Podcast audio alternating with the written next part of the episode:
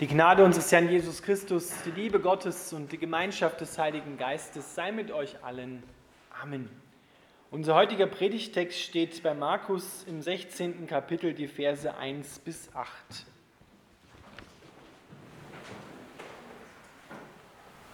Am nächsten Abend, als der Sabbat vorüber war, kauften Maria von Magdala, Salome und Maria, die Mutter von Jakobus, wohlriechende Öle um den Leichnam einzubalsamieren.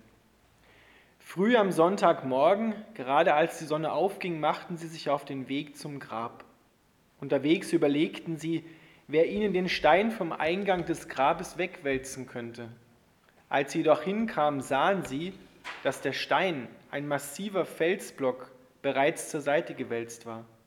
Sie betraten die Grabhöhle und bemerkten dort auf der rechten Seite einen jungen Mann, in einem strahlend weißen Gewand. Die Frauen erschraken sehr, aber der Engel sagte, habt keine Angst. Ihr sucht Jesus von Nazareth, der gekreuzigt wurde. Er ist nicht hier. Er ist von den Toten auferstanden. Seht, das ist die Stelle, an der sie ihn hingelegt haben. Geht jetzt zu seinen Jüngern und sagt ihnen, auch Petrus, Jesus geht euch nach Galiläa voraus, dort werdet ihr ihn sehen, wie er es euch gesagt hat, bevor er starb. Zitternd vor Angst und Bestürzung flohen die Frauen aus dem Grab. Sie redeten mit niemandem darüber, so sehr fürchteten sie sich. Lieber Vater im Himmel, wir bitten dich, füll du uns mit dieser Osterfreude, damit wir erkennen, dass der Weg frei ist. Amen.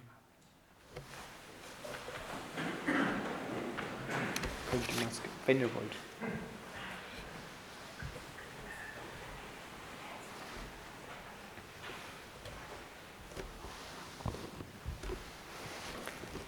Ihr Lieben, wir wollen ein bisschen mit den Frauen zum Grab gehen, denn diese Geschichte beschreibt ja unsere Geschichte. Das ist nicht nur ihre, sondern unsere Geschichte.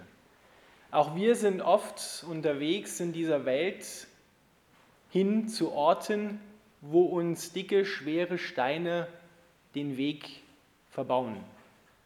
Denn dieser Stein steht stellvertretend für alles, was dich und mich und diese Welt vom Leben trennen will, von der Auferstehung, von Gott trennen will. Und das ist das, was die Frauen zutiefst empfinden. Wenn wir ein bisschen hineinspüren in diese kurzen Worte, die hier Markus, wer ein großes Ereignis beschreibt, dann spüren wir, wie die Frauen so wahrscheinlich von übergebeugt miteinander reden, sind traurig darüber, über das, was passiert ist, sind erschüttert das hätten sie wahrscheinlich nie erwartet und sind eigentlich, wenn man es auf den Punkt bringt, auf den Tod eingestellt. Denn das, was sie suchen und was sie glauben zu finden, ist einen Leichnam, den sie einbalsamieren wollen. Und dieser Leichnam ist im Moment für sie noch getrennt hinter einem schweren, wirklich schweren Stein. Wer schon mal in Israel war, da wird einem dann hier und dort so ein Bankbogengrab, so heißt es, wörtlich gezeigt. Und es sind wirklich große Steine, die wiegen mehrere Tonnen und man braucht wirklich mehrere kräftige Männer, um den Stein wegzurollen. Und die Sorge, die die drei Frauen haben, die ist wirklich berechtigt. Wer wird uns diesen Stein wohl wegwälzen? Und dann kommen sie dort zum Grab, zu dieser Grabhöhle. Und mit Erstaunen haben sie wahrscheinlich festgestellt, der Stein ist weg. Er ist weggewälzt. Sie können es sich natürlich nicht erklären, aber er ist einfach weg. Ihre Sorge, die sie hatten, hat sich plötzlich in nichts aufgelöst. Wie oft sind wir, wie oft bist du, wie oft bin ich in unseren Sorgen eigentlich letztendlich auf den Tod orientiert, auf das, was wir innerweltlich so kennen. Wir haben unsere Sorgen und fragen uns auch im übertragenen Sinne, wer wird uns den Stein wegwälzen? Und dieser Stein kann unterschiedliche Namen haben. Das kann eine Krankheit sein, das kann Angst sein, das kann Scham sein, das kann Traurigkeit sein, das kann eine erfahrene Demütigung sein, das kann Einsamkeit sein, das kann Zerbruch sein, das kann Verlust sein, das kann Tod sein. All diese Namen kann dieser Stein tragen. Da fragen wir uns auch, wer wird uns diesen Stein wegwälzen? Wie kommt der weg, damit ich endlich wieder zum Leben durchdringen kann? Das haben die Frauen auch sich gefragt. Doch Gott hat eine ganz andere Perspektive. Was bei den Menschen noch eine große, schwere Sorge ist, die sie vom Leben trennt, ist bei Gott schon gelöst. Wenn wir den Blickwinkel aus seiner Sichtweise mal auf die Geschichte werfen, dann sehen wir, Jesus ist ja bereits schon auferstanden. Er ist ja schon nicht mehr da, nur die Menschen wissen es noch nicht. Gott hat schon im Übernatürlichen die Weichen gestellt. Er hat den Stein, der sie getrennt hat von ihrem Jesus, den sie verloren haben durch den Tod, schon weggewälzt.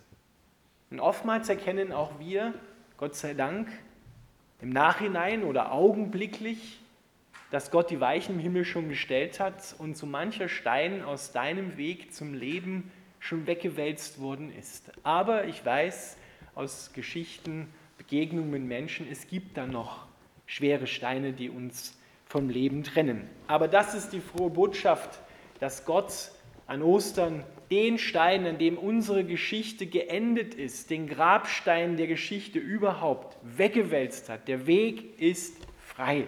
Ostern ist das Fest, an dem Gott Steine wegwälzen will, egal welchen Namen sie haben, egal was dein Stein ist. Nun kannst du dich fragen, was ist mein Stein, von dem ich möchte, dass Gott ihn wegwälzt? Was lastet mir? Was trennt mich von Gott? Was trennt mich vom Leben? Wo bin ich so wie die Frauen gebeugt und schaue auf den Boden vielleicht und mache mir Sorgen darüber, wie werde ich das wohl wieder in den Griff kriegen. Und dann steht dort, dass die Frauen sehen, dass der Stein weggewälzt war. Dort steht im Griechischen ein Wort, was wörtlich heißt, sie bekamen das Augenlicht wieder. Das heißt, die waren vorher blind. Im übertragenen Sinn natürlich, biologisch konnten sie sehen, aber sie waren blind für die Dimension Gottes.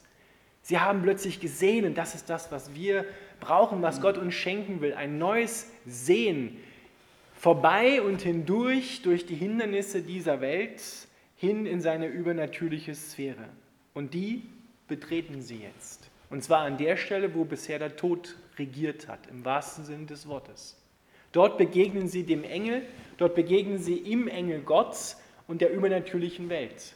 Und das Erste, was sie hören dürfen, und das hören Menschen in der Begegnung mit Gott ganz oft in der Bibel und auch wir, habt keine Angst. Erinnert euch an die Weihnachtsbotschaft, ist ja noch nicht ganz so lange her. Fürchtet euch nicht, denn siehe, euch ist heute der Heiland geboren, euch ist große Freude geschehen. Fürchtet euch nicht. Das Erste, was die Frauen erfahren, ist der Trost des Himmels. Ihr sucht Jesus von Nazareth, der gekreuzigt wurde. Er ist nicht hier. Er ist auferstanden. Seht, da haben sie ihn hingelegt und er ist nicht mehr da. In zwei Zeilen wird hier eine Tür aufgemacht, die vorher fest verschlossen war wo keiner geglaubt hätte, dass das jemals möglich ist. Niemand hat damit gerechnet, dass jemals der Tod besiegt sein würde. Deine und meine Geschichte enden seit Ostern nicht mehr an einem Grabstein oder nicht mehr in einem Grab, sondern es ist eine Tür geworden, dieser Grabstein, hindurch zu Gott, hinein in den Himmel und dann hinauf auf die neue Erde. Habt keine Angst. Ihr sucht Jesus von Nazareth, der gekreuzigt wurde, der gestorben ist. Er ist nicht hier. Und eines Tages, so glauben und hoffen wir, wird es auch in dem Sinne sinnbildlich auf unserem Grab stehen. Er ist nicht hier. Er ist auferstanden. Er lebt mit Christus zusammen, lebt er. Mein Vikariatsvater, mein Mentor, der hat immer mal gesagt, so mit einem gewissen Ernst auch, ich weiß meinen Spruch schon, den ich auf meinem Grab haben will. Er ist nicht hier, hat er gesagt, will er auf seinen Grabstein drauf haben. Ich fand das auf der einen Seite lustig, aber auch eine tiefe, tiefe Wahrheit. Er ist nicht hier. Ja, eines Tages wird das, so hoffen und glauben wir, für uns alle sein. Er ist nicht hier. Die Frauen waren total erschrocken, als sie der übernatürlichen Welt begegnet sind. Eine ganz natürliche Reaktion, wenn Gott so auf Menschen trifft, aber sie haben die frohe Botschaft gehört. Und dann sagt der Engel ihnen, Sie sollen Botinnen, Botschafter des Königreiches Gottes werden, sollen hinausgehen vom Grab, raus aus dem Tod, hinein ins Leben und sollen die frohe Botschaft den anderen, den Jüngern und vor allem auch wird extra betont, Petrus verkündigen. Warum wird betont, dass es extra, dass es auch Petrus verkündigt gehört? Erinnert ihr euch? Petrus hat ja mit wehenden Fahnen Jesus angekündigt, Jesus, ich werde dich niemals verlassen. Ich werde dich niemals verleugnen, egal was passieren wird. Und Jesus hat daraufhin gesagt, na wart ab. Bevor der Hahn kräht, hast du mich dreimal verleugnet. Und jetzt erfährt Petrus, dass Jesus auferstanden ist, als Zeichen dafür, dass er ihn liebt und dass er ihm vergeben hat. Deswegen wird das hier extra betont. Auch Petrus. Keine Standpauke, kein Schimpfen, keine Ablehnung, sondern Annahme und Liebe, die im Johannesevangelium noch deutlicher ausgeführt wird. Die Frauen hören dann, dass Jesus den Jüngern und auch ihnen vorausgeht nach Galiläa. Dort werden sie ihn sehen, wie er es schon gesagt hatte, bevor er gestorben ist. Der Engel kündigt ihn an, du wirst eine Begegnung mit dem Auferstandenen haben und dringend brauchen. Das gilt auch für dich und für mich. Wir alle brauchen eine Begegnung mit dem Auferstandenen, mit Christus, der lebt, der lebendig ist.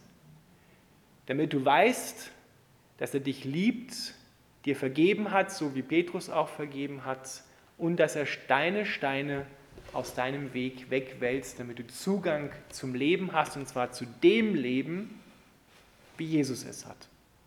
Später dann wird Paulus schreiben im Römerbrief im achten Kapitel, nichts kann mich trennen von der Liebe Gottes.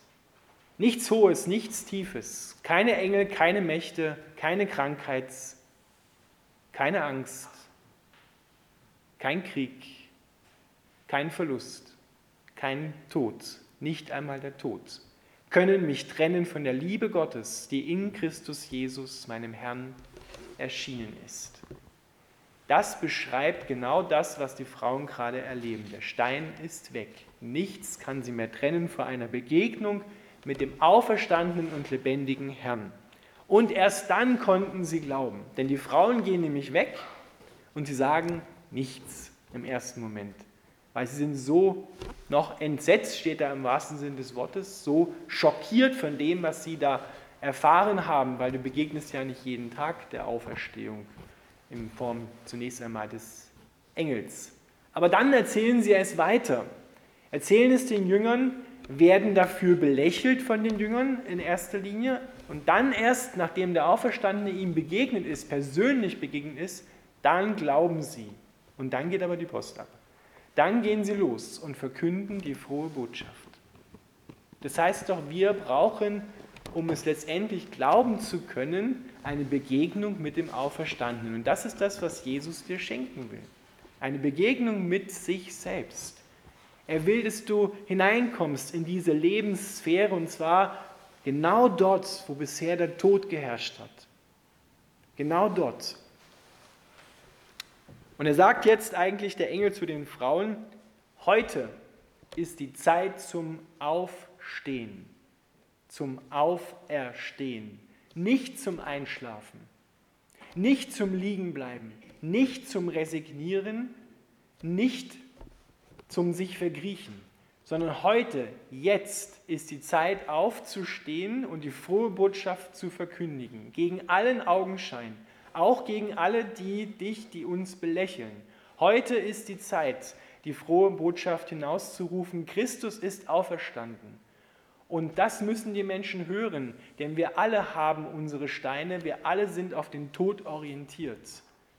Und genau das hoffen und glauben wir werden auch heute die Menschen in den Krisenherden dieser Erde, nicht nur in der Ukraine, sondern auch woanders, gibt ja noch viel mehr kleinere und größere Krisenherde, hören, dass Christus auferstanden ist und dass er auch ihre Steine wegwälzt und ihnen den Zugang zum Leben verschafft. Wir können es nicht, aber er kann.